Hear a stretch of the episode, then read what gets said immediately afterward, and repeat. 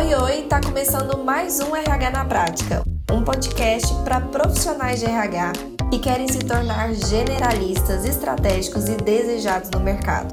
Eu sou Elissandra da Mata e todas as quartas eu estarei aqui com você para contribuir com o crescimento da sua carreira.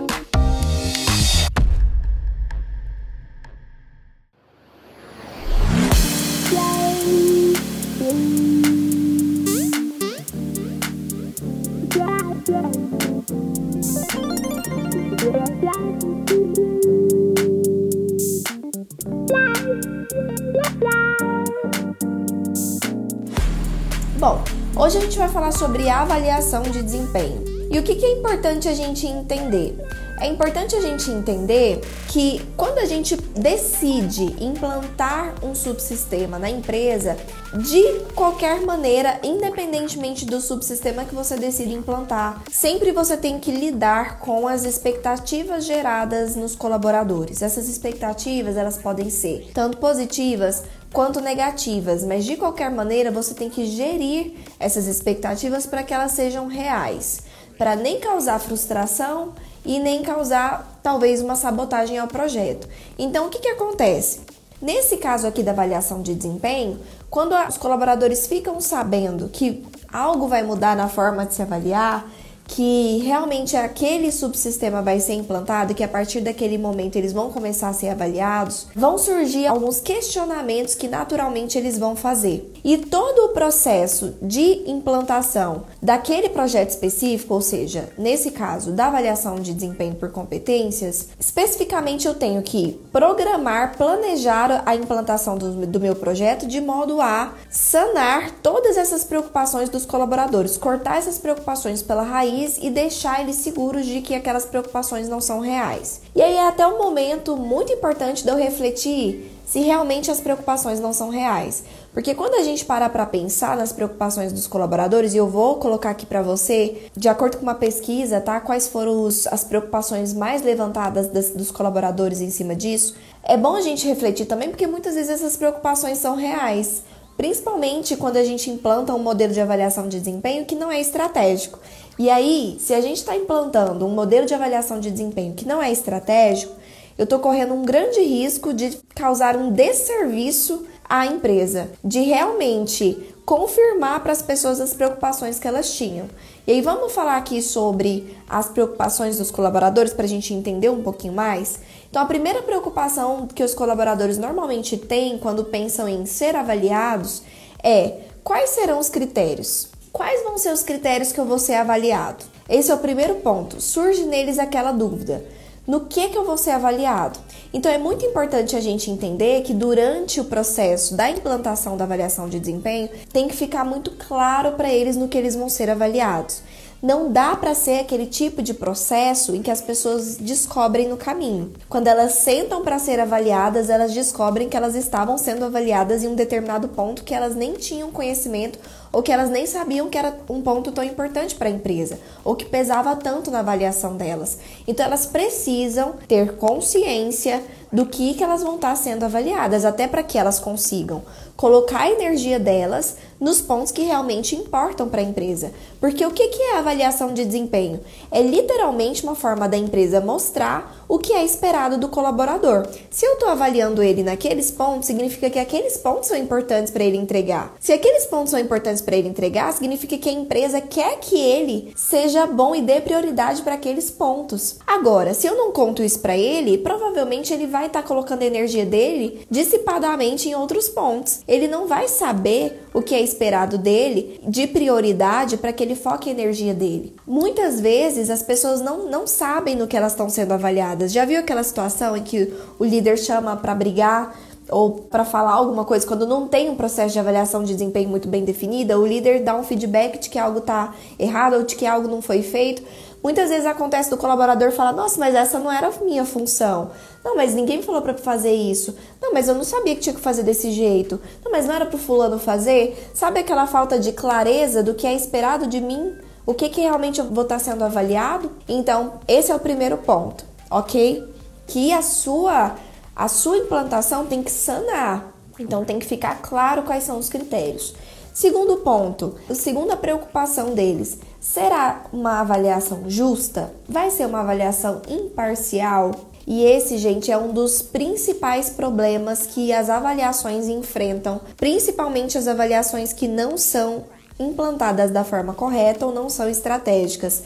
São avaliações que, no final das contas, viram um, um senso de injustiça ao invés de um senso de justiça.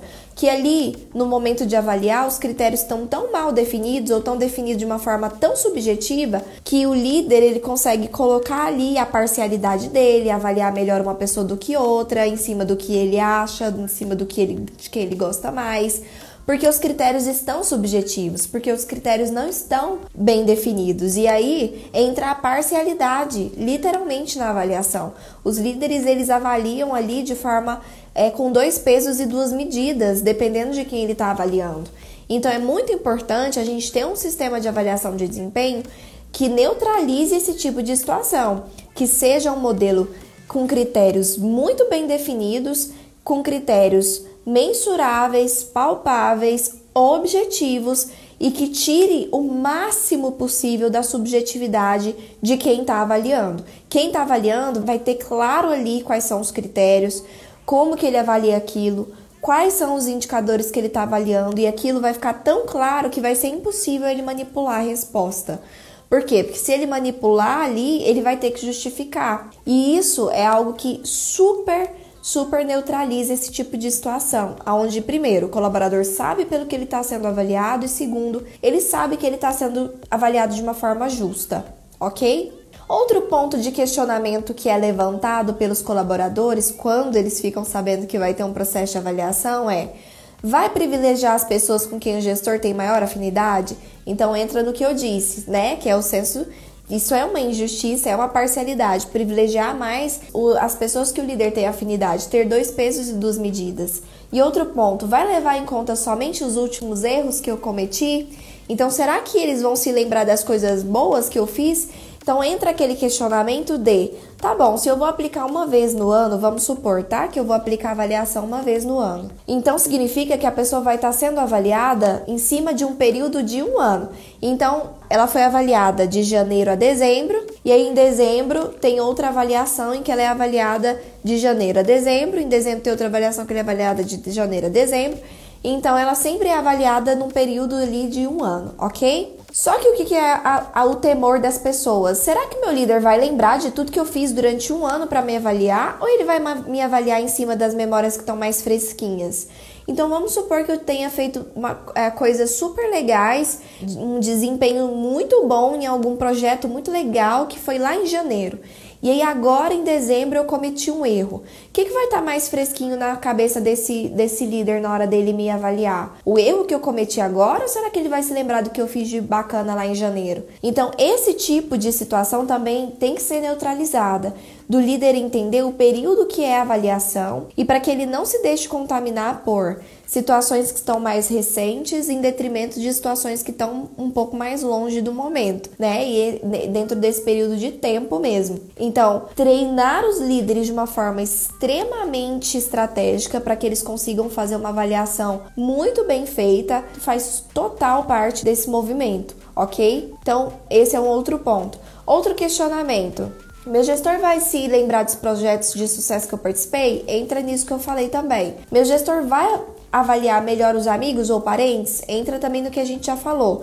E será que a avaliação vai ser de acordo com o estado de humor dele? Então, se no dia que ele for me avaliar ele tá de mau humor, minha avaliação vai sair de um jeito, e no outro dia ele foi avaliar meu colega ele tava de bom humor, a avaliação vai sair de outro. Que também entra na questão da subjetividade, né? Quando a gente não tem critérios muito bem definidos mensuráveis e palpáveis para ser avaliados, entra muito essa questão da subjetividade da pessoa que está avaliando. Então, bom, olha só, esses questionamentos são válidos. Vocês concordam comigo que são válidos? Faz total sentido as pessoas estarem preocupadas com essas coisas quando elas pensam em ser avaliadas.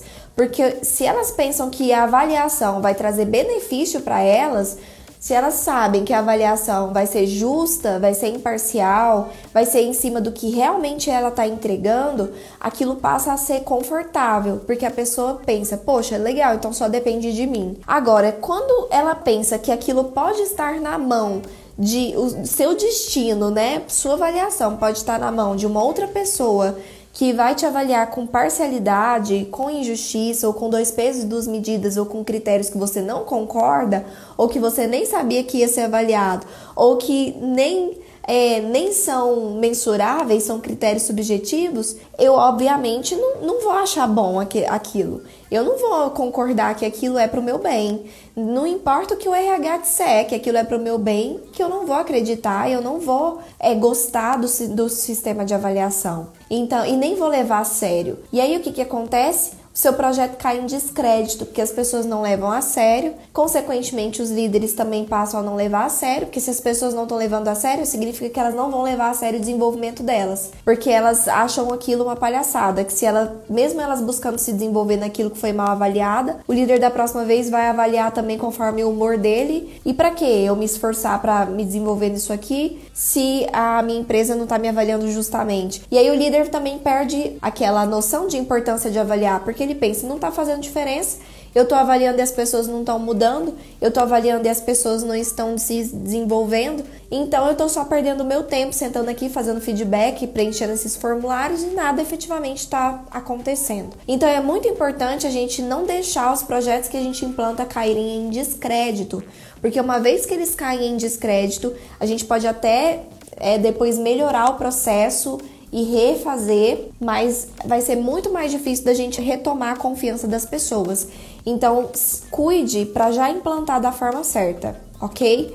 Para que o seu projeto de cara já demonstre para as pessoas a que ele veio, que ele veio para trazer melhorias e que ele veio de uma forma estratégica, pautada em técnica, pautada em coisas que realmente são comprovadas e que são estratégicas, ok?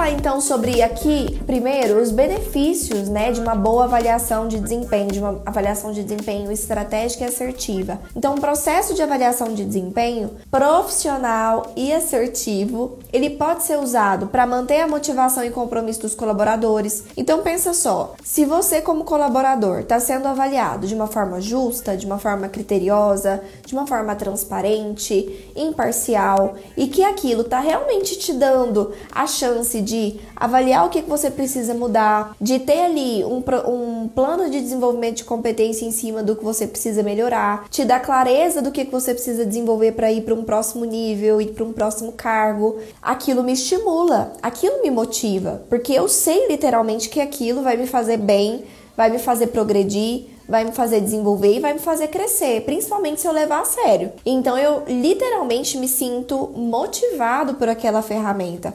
Então, uma boa avaliação de desempenho motiva as pessoas e reafirma mesmo o compromisso que os colaboradores têm tanto com o seu cargo quanto com o crescimento que eles querem ter dentro da empresa. Outro ponto, uma avaliação de desempenho pode ser usada para melhorar o desempenho claro, né? E desafiar e estimular o aperfeiçoamento dos colaboradores.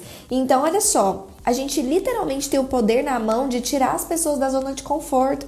Às vezes elas estavam ali naquele mesmo desempenho porque elas não viam como sair dali, elas não sabiam o que fazer para ir para o próximo nível, às vezes elas nem sabiam que elas estavam mal naquilo ou que elas poderiam ser melhor naquilo. Agora, um processo de avaliação de desempenho bem feito, ela literalmente capacita as pessoas, dá autonomia e responsabilidade para elas se sentirem capazes de se desenvolver, de se aprimorar e a gente estimula nas pessoas a vontade de se aperfeiçoar. Então a gente literalmente estimula as pessoas a se desenvolverem, a crescerem, a serem melhores. E isso é ótimo, a empresa ganha super com isso, com as pessoas motivadas a se desenvolverem, a se aperfeiçoarem. Por quê? Porque ela vai ter pessoas que vão estar tá tendo melhor desempenho, produzindo melhor e, consequentemente, isso é ótimo também para os colaboradores, porque eles vão estar é, crescendo, se desenvolvendo, se aprimorando, se sentindo seguros, se sentindo confortáveis, se sentindo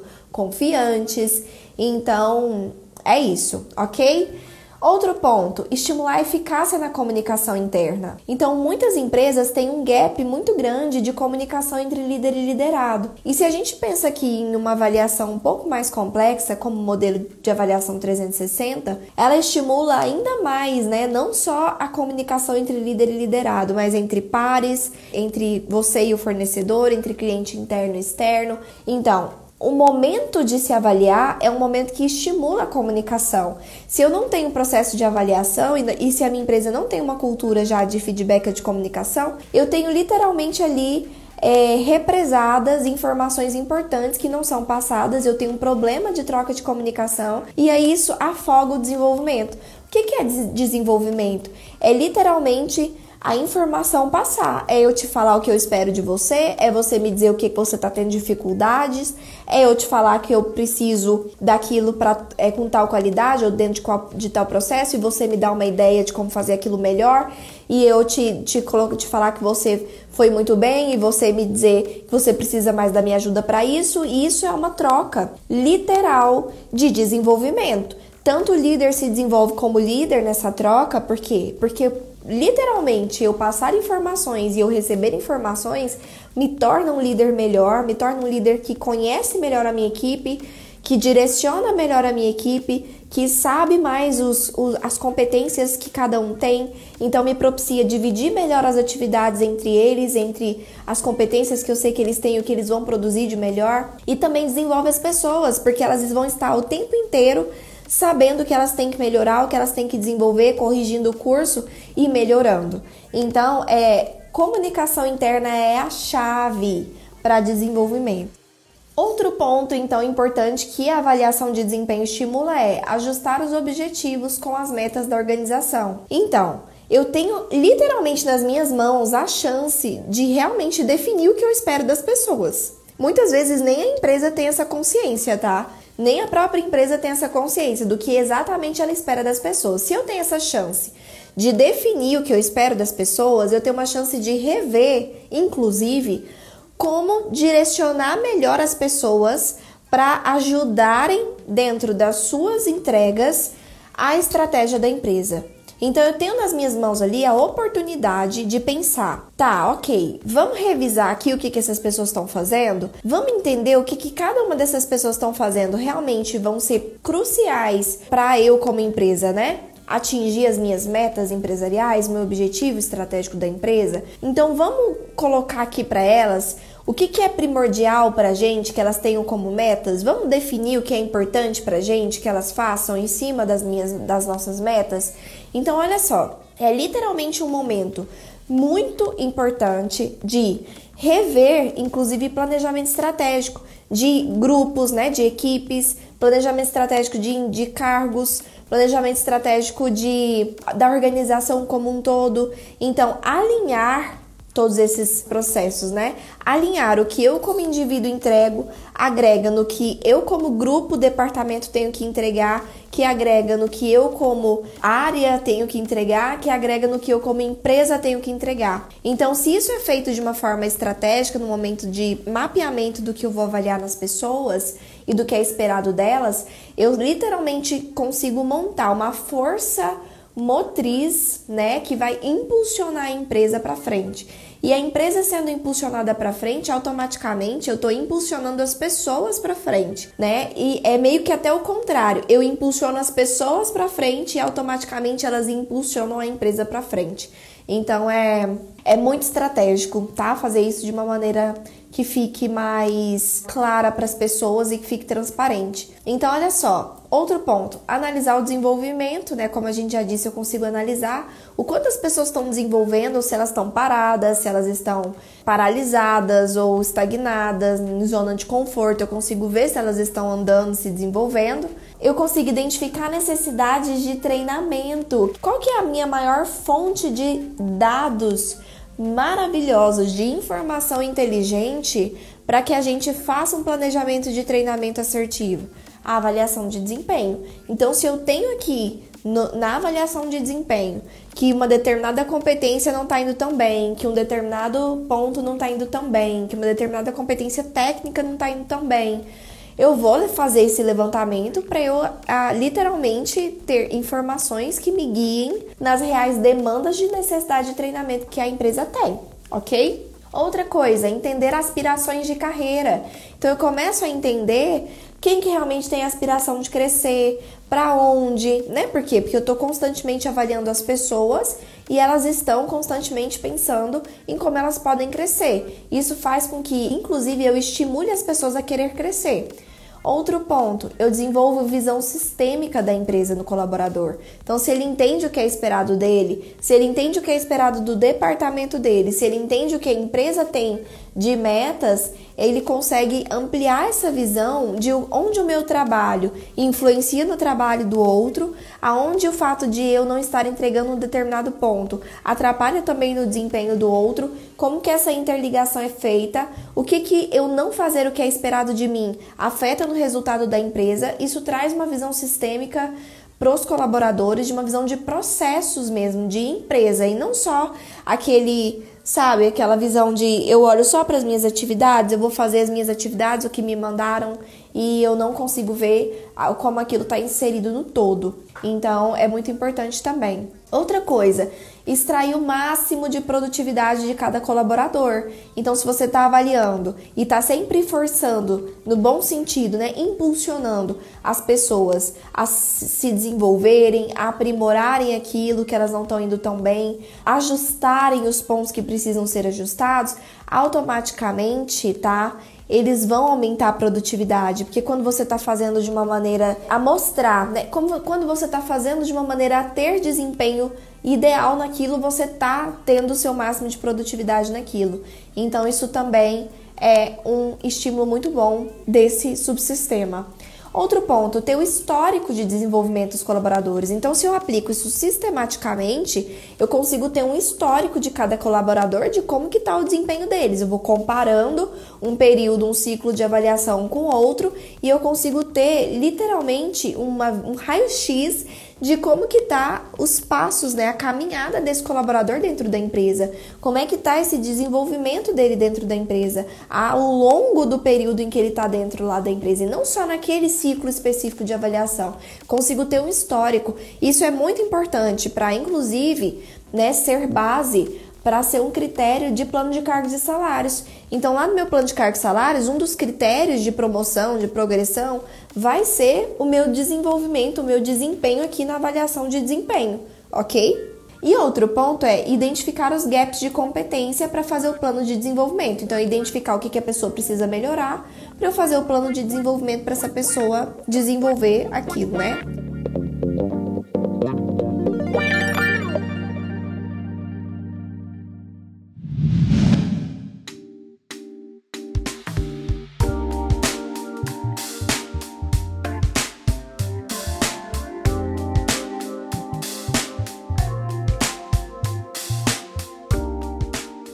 Agora nós vamos falar da implantação em si. Tá bom, Elise, entendi. Entendi a importância, entendi no que que ajuda. Tô super já convencido, quero implantar.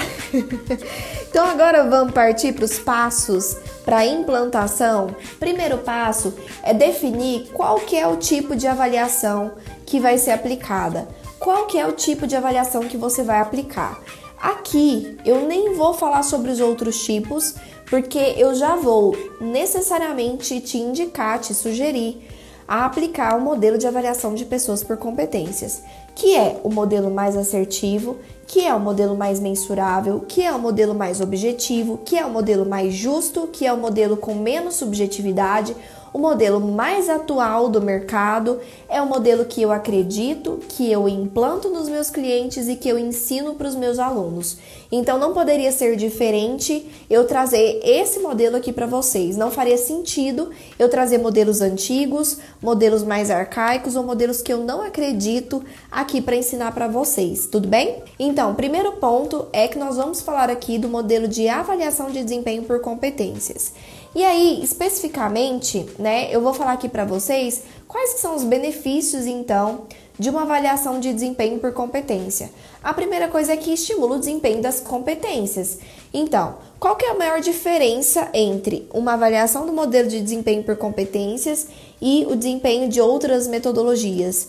É que as outras metodologias avaliam só a parte técnica. Então avalia metas, atividades, avalia a técnica, resultado, mas não avalia competências, né? E a gente já viu aqui a importância da gente, no momento que a gente está de mercado, no momento em que a gente está passando de mudança mesmo de mentalidade, de olhar para o ser humano como um ser integral, como um ser completo, a gente sabe o quanto as competências não podem ficar de fora. O quanto um profissional não é só a técnica que ele entrega, não é só o currículo que ele tem, não é só o conhecimento que ele tem, a experiência que ele tem, mas também são as competências comportamentais que ele tem. É ele saber trabalhar em equipe, é ele saber ser resiliente, é ele saber liderar, é ele saber a, se comunicar bem, é ele saber tantas outras competências que são importantes, talvez.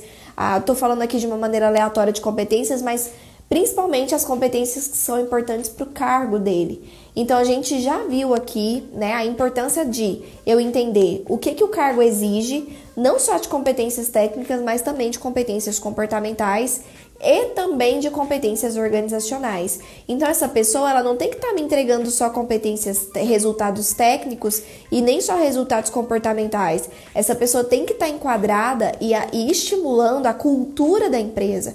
Essa pessoa tem que estar tá, literalmente é, ali se sentindo em casa. Ela tem que estar estimulando os valores da empresa. Ela tem que estar literalmente sendo parte da empresa. Se ela estiver ali dentro, dando boas competências técnicas, bons resultados técnicos, bons resultados comportamentais, mas é uma pessoa que está causando conflito na, na empresa porque não está enquadrada na cultura da empresa, tem atitudes que ferem o que é importante para a empresa, não adianta, né? A gente tem que olhar o ser humano como um conjunto, literalmente, dessas três coisas. A pessoa está enquadrada no que a empresa que é importante para a empresa, as competências organizacionais, ela está enquadrada no que é importante para o cargo, tanto tecnicamente quanto comportamentalmente. E ah, aquilo sim é o que eu espero da pessoa, de uma maneira geral e sistêmica, ok? Beleza. Então, desenvolver as competências. Se nesse, nos outros modelos eu não tenho, nesse eu tenho.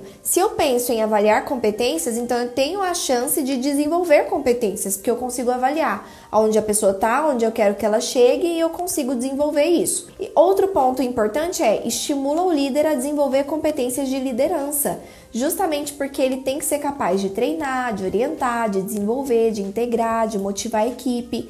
Então, se eu tenho ali um modelo de avaliação de desempenho que estimula o líder a ser um líder muito mais do que avaliador, mas um líder participativo que tem que treinar, que tem que acompanhar, que tem que orientar, que tem que avaliar com feedbacks não só no momento da avaliação, mas uma cultura de comunicação com as pessoas. E esse modelo de gestão de pessoas, ele estimula isso, né, que haja uma cultura de desenvolvimento, muito mais do que um formulário para ser preenchido, uma tarefa burocrática para ser riscada. Não, é uma cultura de desenvolvimento de pessoas que começa por avaliar as pessoas para entender onde elas estão e perpassa por treinar as pessoas, perpassa por é, acompanhar essas pessoas, pelo líder estar presente com essas pessoas, perpassa por vários pontos de de que naturalmente ajudam o líder a se desenvolver como líder, a ser um líder mais presente. Então, isso também é um benefício muito grande. Outra coisa é que estreita o relacionamento entre líder e liderado. Eles ficam mais próximos porque é um tipo de avaliação que, como eu disse, é justo, é objetivo, é imparcial. Então existe ali discussões sérias e, e, e palpáveis, né, no que, que precisa ser melhorado e existe um acompanhamento do líder naquele desenvolvimento. O que acontece, o que? Que estreita a relação desses dois né, desse grupo, dessa, dessa equipe em prol né, de um objetivo único. Beleza. Outro ponto é promover o planejamento de acompanhamento de metas conjuntas. Então, nesse caso, eu consigo sim promover um acompanhamento não só das metas individuais, mas das metas conjuntas. Por quê? Porque se eu sei qual é a meta de cada um dentro de uma equipe, eu consigo entender o que, que aquele, aquela equipe em si tem que entregar. E outra coisa é que fornece o histórico de desenvolvimento de competências. Então, Lembra que a gente falou que uma, um dos benefícios da avaliação de desempenho como um todo é mostrar o histórico de desenvolvimento? Então, Dentro da avaliação de desempenho por competência, eu consigo acompanhar esse desenvolvimento de competência. Então eu sei o quanto aquela determinada competência está evoluindo naquela pessoa. Eu sei como aquela determinada competência organizacional está evoluindo naquele grupo. Então, porque eu tenho não só um histórico de desenvolvimento técnico, não só um histórico de desenvolvimento de resultado, mas também um histórico de desenvolvimento de competências, ok? E aí outro ponto é tira a empresa da subjetividade. Eu acho que esse é o ponto principal. É que aqui a gente vai tirar a empresa daquela subjetividade de dependendo de quem está avaliando, tem uma percepção diferente. Dependendo de, de, do humor do dia da pessoa, ela tem um, uma percepção diferente. Dependendo se eu estou lembrando dos fatos mais, mais que aconteceram aqui ou dos fatos mais passados, eu tenho outro tipo de avaliação. Isso é subjetividade. A subjetividade ela é inerente do ser humano. Nós, como seres humanos, somos subjetivos. A gente tem o nosso olhar. Quando eu falo para você assim, o é, que, que é comunicação? Para mim, eu posso pensar numa coisa e você pode pensar em outra. Então, mesmo a gente estando falando aqui de um modelo de, de competências, a gente está falando muito mais do que isso. A gente está falando de tentar trazer essas competências para uma forma mais palpável. Então, a gente vai falar sobre criar indicadores das competências, né? Que é formas de se observar no dia a dia que essas competências existem de maneira palpável, observável e mensurável. Então, isso já padroniza o olhar de quem está avaliando e aí não existe mais que comunicação para mim é uma coisa e comunicação para outro líder é outra, porque eu especifiquei para ele o que, que é exatamente comunicação naquele sentido da avaliação. Então, comunicação é a pessoa é clara quando liga e dá instrução para os seus. Então, assim, bem claro mesmo. Ah, eu vou avaliar se ela liga e dá instrução para as pessoas assim, ah, então ela faz ou ela não faz. Não tem subjetividade, não tem, ah, eu, eu acho que ela faz. Não. Ou ela faz ou ela não faz. Então, muito mais do que trazer competências, é trazer competências voltadas para os indicadores do dia a dia e voltados para padronização de olhar. Todos os líderes vão estar padronizados para olhar aquele indicador, aquela competência da mesma forma. Não vai ter mais ah, o que eu acho que é e o que o outro acha que é, entende?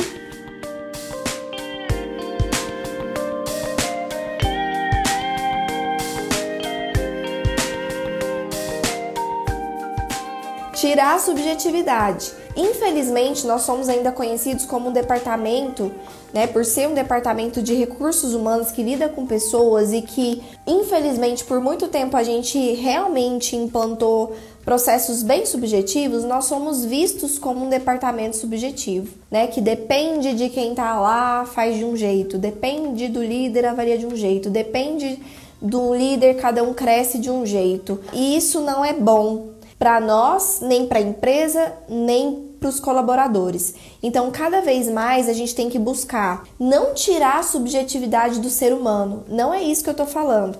É muito importante a gente manter o nosso senso humano, o nosso senso de observação, o nosso senso de empatia, nosso senso de cuidar das pessoas. Isso não tem nada a ver com o que eu estou falando.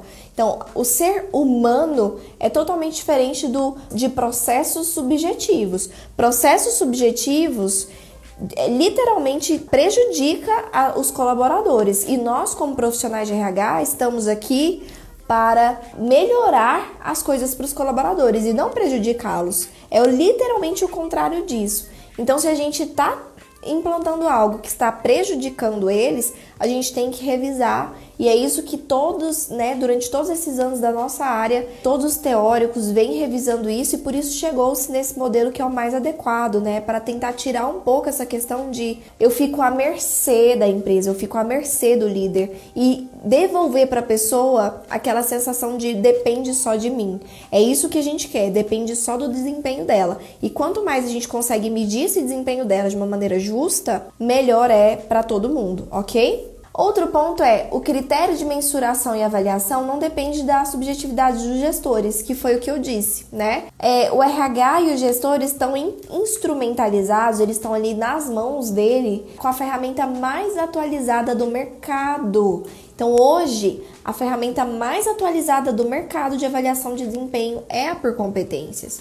Então, literalmente, os líderes vão estar com um instrumento na mão mais atual e estratégico que tem no mercado. Não tem como isso ser melhor, né? Então essa é a verdade, ok? Ah, e principalmente, né? Não principalmente, mas consequentemente, o RH acaba ganhando visibilidade e credibilidade de toda a empresa. Porque se você implanta um projeto desse que roda de maneira certa, estratégica, as pessoas se sentem justiçadas, os líderes se sentem desenvolvidos, empoderados como líderes, se sentem próximos da sua equipe, se sentem municiados de uma ferramenta estratégica. Você acha mesmo que o RH não vai ter credibilidade naquele projeto? Pensa só o quanto as pessoas vão passar a valorizar a visão do RH, as suas opiniões, o que, que você tem depois daquilo como sugestões, outros projetos que você queira implantar. Muda a visão e a percepção do que você está fazendo, né? Do que o RH está tá criando, está movimentando de resultados ali dentro e literalmente dá credibilidade para as ações que o RH promove.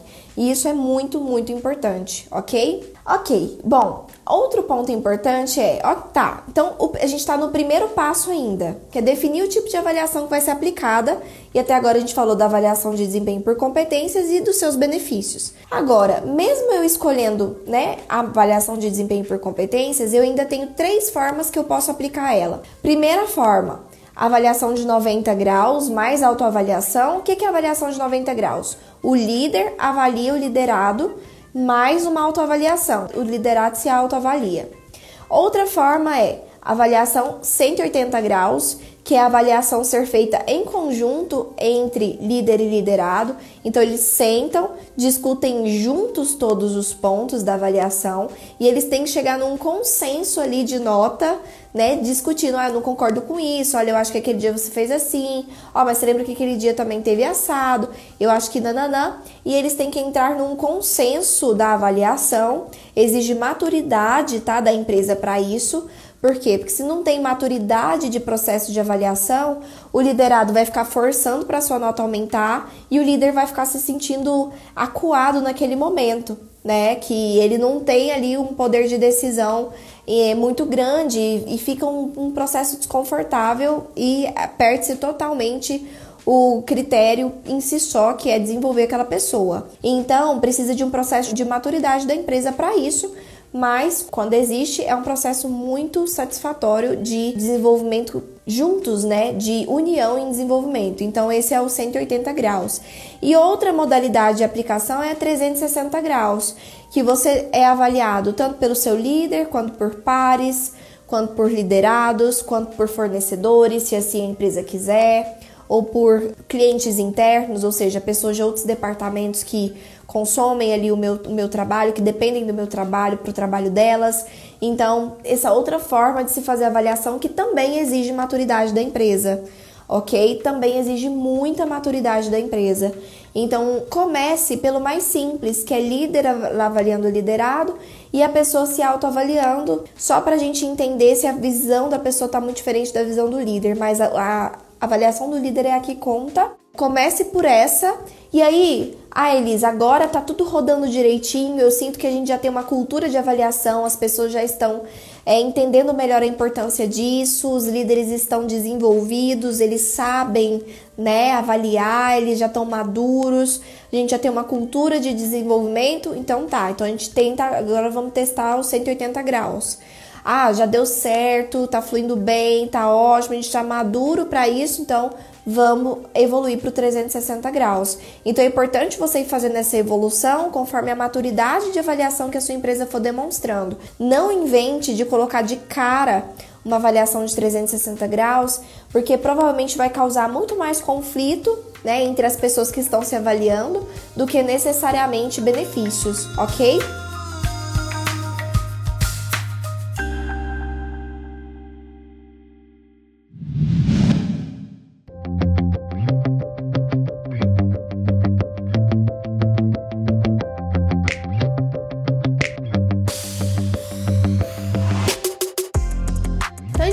Passo 1, um, que é escolher a metodologia de aplicação, né? E aí, a gestão de pessoas por competência, ou de 90 graus mais avaliação, ou de 180 graus, ou de 360 graus. E aí, o passo 2 é confecção da ferramenta de avaliação. E aí, nesse caso aqui, a gente já tem que ter então mapeado as competências organizacionais da empresa inteira, essas são as mesmas para todos os cargos. As competências comportamentais de cada cargo e as competências técnicas de cada cargo. Além disso, esse é o momento de mapear os indicadores né, das competências técnicas, os indicadores das competências comportamentais e os indicadores das competências organizacionais. Tudo bem? Então, esses são os próximos passos para a gente conseguir literalmente fazer o nosso formulário. Antes de mais nada, as competências técnicas e comportamentais elas têm que ser mapeadas em cima da descrição de cargo. As competências organizacionais elas são mapeadas em cima da missão, visão, valores, cultura, objetivo, filosofias da empresa. Tudo bem? E aí os indicadores. E os indicadores, Elis?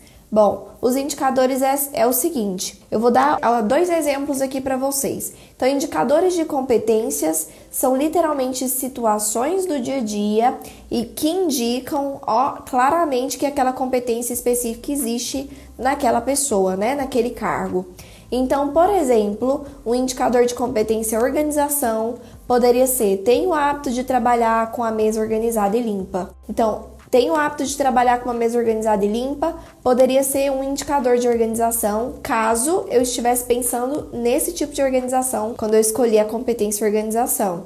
Então, quando eu falo organização não é subjetivo, para mim organização é uma coisa, para você organização é outra. Agora, quando eu digo hábito de trabalhar com a mesa bem organizada e limpa, isso não é subjetivo. Eu vou olhar para a mesa e vou ver se ela está organizada e limpa. O outro líder vai fazer a mesma coisa. Então não tem, ah, não entra aquela questão de para mim é uma coisa, para outro é outro. Fica mais mensurável o que precisa ser observado, ok?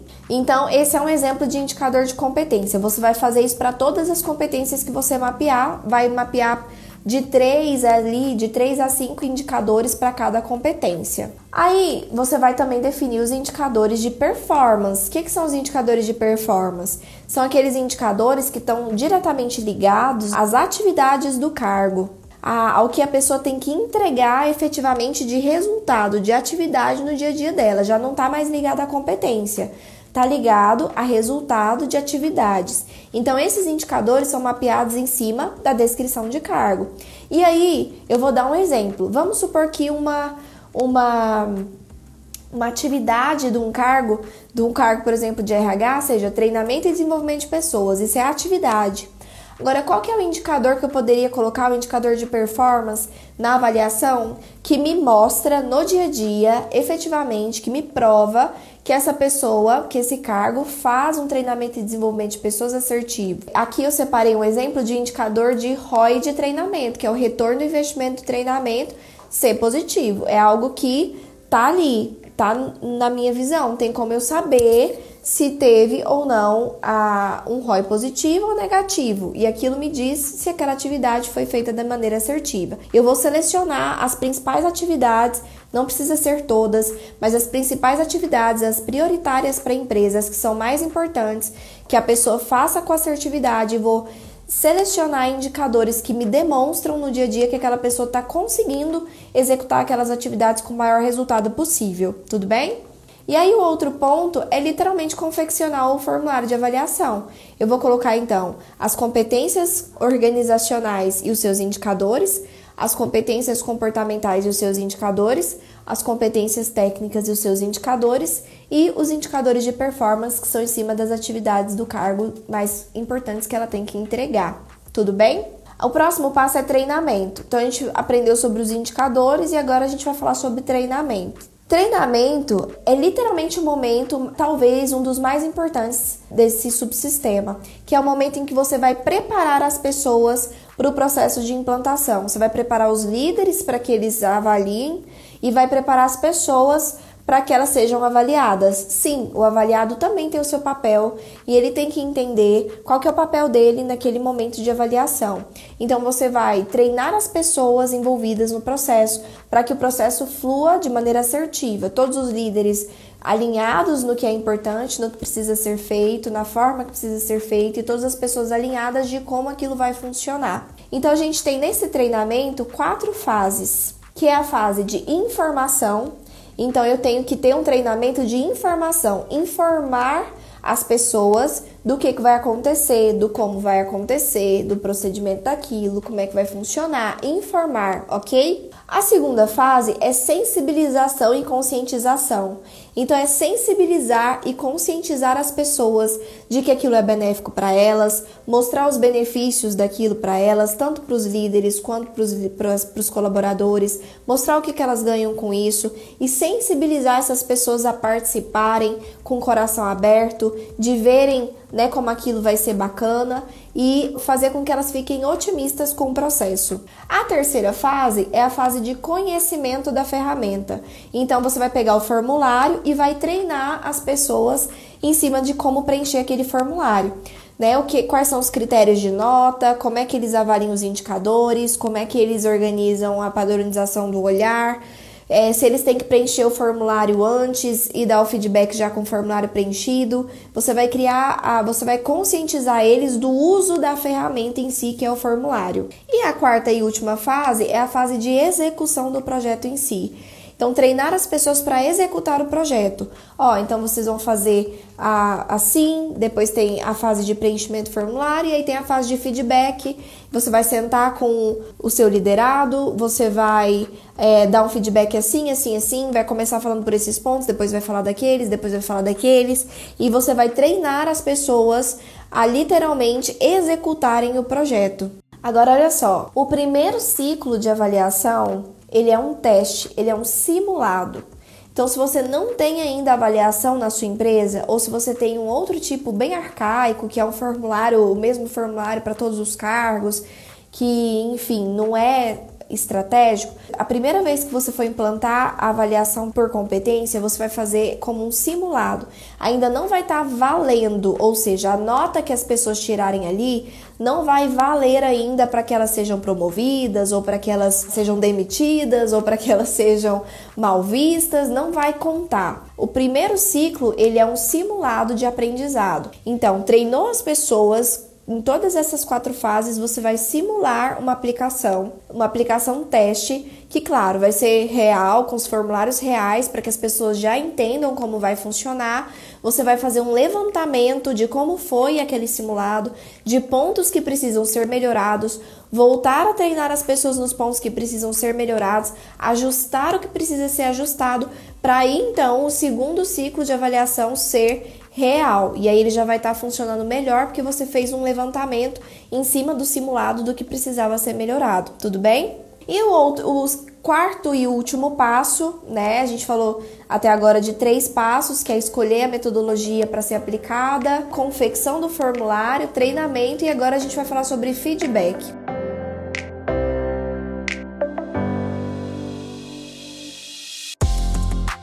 No feedback, é importante você entender que você tem que treinar os líderes para poder fazer feedback. Não tem como, tá? Você pensar em aplicar uma avaliação de desempenho sem orientar os líderes de como esse feedback tem que funcionar. Tem que funcionar como um padrão. Todos os líderes têm que dar o feedback da mesma forma. Tudo bem? Olha só. Então, primeiro ponto: cuidado com a forma de comunicação para não atingir a autoestima do avaliado. Então não pode ser aquele tipo de comunicação que o avaliado sai de lá com a autoestima pior do que entrou. Tem que ser uma comunicação positiva, leve, voltado para desenvolvimento. Outro ponto é a imparcialidade na interação e nas colocações. Eu não posso colocar colocações de em cima do que eu acho. Como líder, eu tenho que trazer provas. Então, se eu estou dizendo ali que aquela competência específica, técnica, tá com uma nota 5, eu preciso explicar o porquê. Eu preciso trazer dados e fatos da realidade. Olha, aquela vez que você me entregou uma planilha assim, ela veio com tais erros e você não sabe fazer a tal fórmula. Então precisa tá, trazer ali dados e, e fatos palpáveis que demonstrem os motivos para aquela avaliação ter sido feita daquele jeito naquele item. Então, De novo, tirar a imparcialidade da interação das colocações da comunicação. Então, colocar a comunicação objetiva, sem, sem parcialidade. Foco no desenvolvimento das competências, então, no feedback, eu não tenho que só dizer o que tá ruim ou o que tá bom, eu tenho que falar o que tá ruim e o que tá bom, focando em, tá bom, vamos então pensar em como desenvolver isso, vamos fazer um plano de desenvolvimento aqui. Então, eles têm que sair daquele momento de feedback já com um plano de desenvolvimento criado. Claro que depois o RH vai acompanhar isso e vai até poder revisar e, e, acrescentar alguma coisa que achar que deve, mas eles têm que sair dali daquele momento discutindo o futuro, discutindo próximos passos. Não dá para a pessoa sair dali se sentindo mal e não sabendo por onde começar. Ela tem que sair dali com esperança. Sabe aquela sensação de, tá, eu sei que eu tô mal nisso, mas agora eu tenho esperança de que eu não vou ser mais, porque a gente já fez um plano de ação com isso, né? Eu já enxerguei a luz do fim do túnel. Então, é literalmente pensando em desenvolvimento e o outro é foco no período que está sendo avaliado. Então, na hora do feedback, eu tenho que focar no período que está sendo avaliado. Não adianta eu me lembrar de um fato que aconteceu antes desse período que está sendo avaliado, ou só me lembrar dos fatos mais recentes e me esquecer dos fatos mais antigos.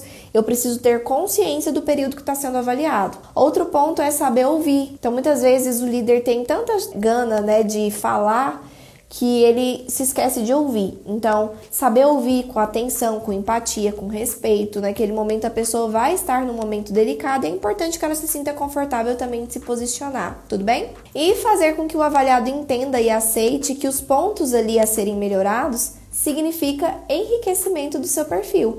Então ele tem que perceber que se ele tem pontos a melhorar, significa que ele tem muito ainda o que desenvolver. E isso é bom, porque se eu chego num momento em que eu não tenho mais nada para desenvolver, aquilo sim é triste. Como é bom a gente sempre saber que a gente pode crescer, que a gente pode se desenvolver. Então uma comunicação voltada para, olha que bacana, o tanto de coisa que você ainda tem para melhorar significa que você ainda tem muito para crescer, que você ainda tem muito para desenvolver, que você tem, você vai chegar muito longe. Então, sempre voltado para esse tipo de comunicação, para que o colaborador entenda que mesmo que ele tem que ser melhorado é positivo, significa que ele tem o que melhorar, que ele tem um caminho para percorrer e que ele vai crescer, tudo bem? Então, pontos importantes de conclusão aqui para a gente fechar. Eu indico que a avaliação seja aplicada entre uma e duas vezes no ano. Então, no mínimo uma vez no ano e no máximo duas vezes no ano, dependendo da estratégia da empresa, da maturidade que a empresa está tendo para lidar com aquilo. E, como a gente já disse, mas só para reforçar, a avaliação de desempenho é base para outros subsistemas.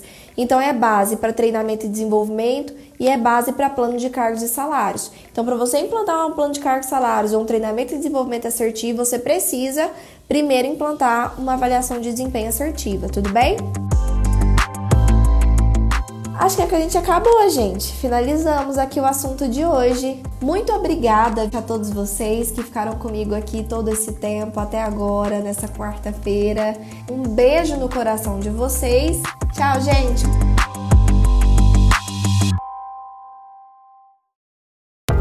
E aí, gostou do episódio de hoje? Então compartilhe com nossos colegas de profissão e se una a mim na missão de propagar o RH estratégico.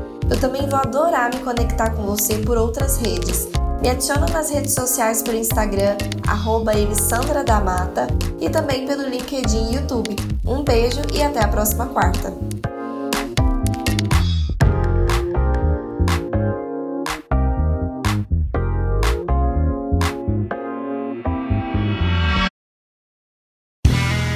Este podcast foi editado por Play Áudios.